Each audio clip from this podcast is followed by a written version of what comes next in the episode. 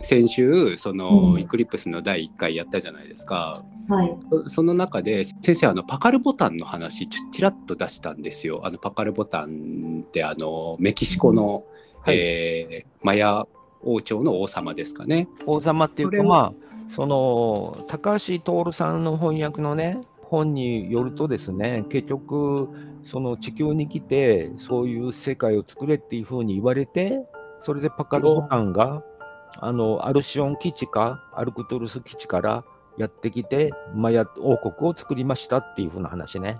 一応、そのエーテルラインを使ってやってきたみたいに書いてあるわけよ。ほうほうほうなるほどパカルボタンってなんだと思って調べてたんですけどなんかタイムトラベラーみたいな書かれ方もしてるんですね。そうだね。うんまあ、多分そういう感じだと思う。タイムトラベラーっていうかう、んうんうんなんか最近はタイムトラベルものっていうのが、割とやっぱり興味みんなこう少し持ってるわけじゃないですか。はい。うんうんだから、うえー、工藤館もね、意識低い系、タイムスリップドラマ、はい、コメディやってますね。うん、意識低い系なんだって。その、そういうふうな、その意識低い系って言ってるのは、その前にこうドラマがあったじゃないですか。その女性が人生何周目とか、何遍あーえっ、も、と、バカリズムの。そうそうそう、はいはいはい。あれを意識して、あれはなんとなく意識高い系だから、それで、この関係では、その意識低い系っていうのをね、なんかやってるっていうことで、でもちょっと面白いよ、あれはね。うんそう、ね最近友達に見てって言われたんですよ。あ、そうなんだ。そう、そのドラマの話だと思う。えー、なんか TVer でね、見れるから見てって言われて。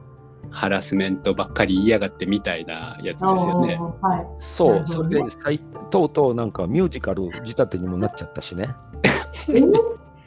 ミュージカル仕立てなの？途中からみんなで歌い始めるわけ。えー、ちょっと大丈夫かな？うんだからそれだったらいっそのこともうちょっとパロディにしちゃって、ボリウッドにすればいいのにね。ボリウッドって同じ ィ同じ動作で踊るでしょ、みんながね。意識低い系。そう何？ファッシーはだからおすすめされたのにまだ見てないんですね。あうん、まだ見てなかったですね。パカルボタンの話だったね、要するにパカルボタン。そうですパカルボタンいやそうなんですよ。でそのパカルボタンっていうその存在が知られたきっかけっていうのは、まあ、お墓が発掘されたことによるわけですよね。そのパカルボタンお墓の発見されたのが1952年なんですって。へー。だからこれはもしかしたら先生の生前日食月食の時に、えーこのパカルボタンっていうのが3次元現実に登場したのかなとかってちょっと思ったわけですよ。へー。まあ、で、そのお墓にねうん、結局データっていうのがあって、うん。えーそのデータを分析して、割とそれで盛り上がっちゃってたわけですよね、アメリカ方面は。うんおーそうなんかこの墓が見つかってでマヤの予言がそこにあったみたいなことで盛り上がったらしいんですよね。へえ、あなるほだからまあ、えー、と先生がこうやって、うんえー伝えようとしてることと、まあ、パカルボタンがやってた仕事みたいなのは割とリンクしてるっていう意味だったりするのかなっていうのをちょっと調ど。べてたんです。うん。まあ、その時にね、その高橋徹さんのね、その、えー本だとね、アルクトゥルスかアルシオンかっていうふうにこう、どっちかみたいな書き方がされてて、あうん。のその辺がこうちょっとあの今一つ明確じゃないんだけども、はい。両方両方くっつけちゃってあの、うん。アルシオン・アルクトゥルスっていうところのマトリックスなりネットワークなりっていうふうに考えればより正しいんじゃないのかなって思うわけ。うん冷戦聖術の世界ですね。構成同士のネットワーク。うん。ね、そうなんだな。まあ180度とかの関係をね何パターンか先生の動画でも解説されてますけど、構成同士っていうのはやっぱり一つ何かの構成に浸透していかないと見えてこない景色っていうのは本当に面白い世界だなって思うからねぜひぜひ、えー皆さんチャレンジしていきましょうっていうところですよね。ハッシーはこうやって名前を聞いた時にパッとなんかその情報とか流れ込んでくる感じなんですか？今、それをちょっと見てはい。たけど、そうだよね。なんか、ババジに似てるなってちょっと。へえ そうなんだ。なんとなく匂いが一緒というか。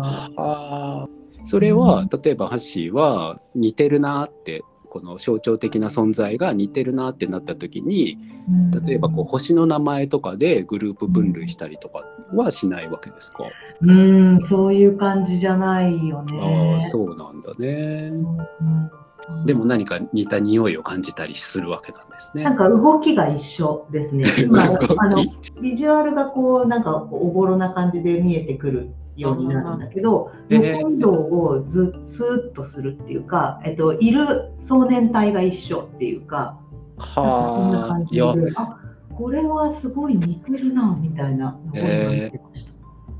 それはすごく面白い話ですね。これだから属してるというかまあ三角形が一緒みたいな感じなのかな。何の三角形？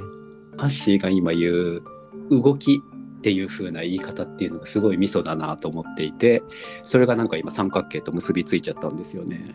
その創造原理としての三角形っていう話を以前このポッドキャストでもしたことがあったかなと思うんですけど同じ H6 から来ているみたいな感じなのかなと思って今聞いてました。まあ、ただね、そのババジにしても、パカルボタンにしても、単純な一個の構成で考えることはできないよ。おー確かにそうですね。。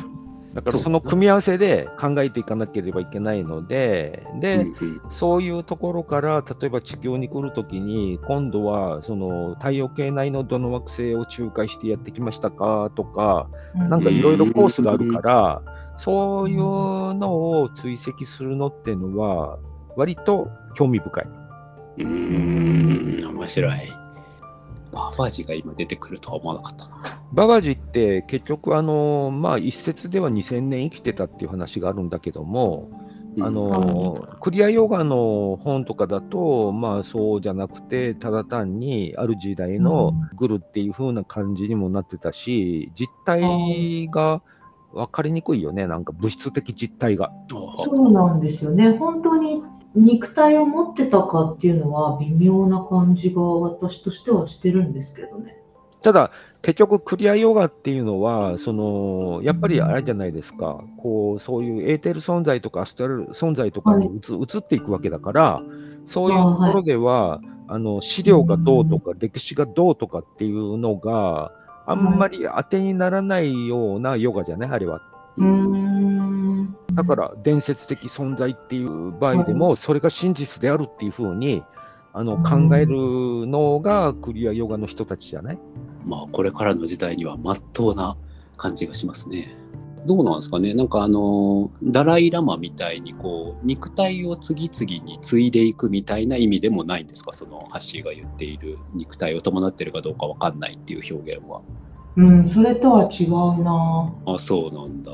まあそれはあのやり方がいっぱいあるからね、いろいろ肉体を次々に乗り換えるっていう、ダライ・ラマ本体は変わりませんよっていう風なやり方もあれば、その、はいババジの場合はそういうふうに乗り換えっていうのは使わなくて、あのはいまあ、まあ、いわゆる仙人みたいなもんで、その、はい。えーエーテルレベルでのボディっていう、その、まあ、ずっと知らないボディっていうのを持ってて、だかうらん伝説で2000年生きてるみたいな話になっていくんじゃないかと思うわけ。そういう時は肉体を乗り換えるが必要がないっていうことと、もう一つは、うんそういうやり方をしてる以上は、物質的に住んでる人たちからすると発見できないっていうか見えない。うん。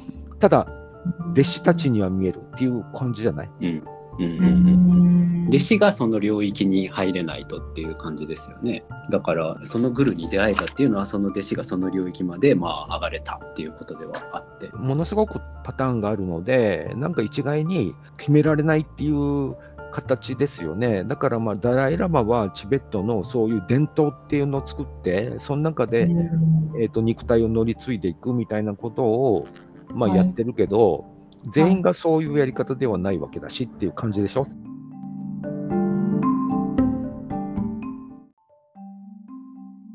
今日はここまで7つのボディ7つのコスモスはアカシックレコードと瞑想の株式会社アシウスの提供でお送りしました。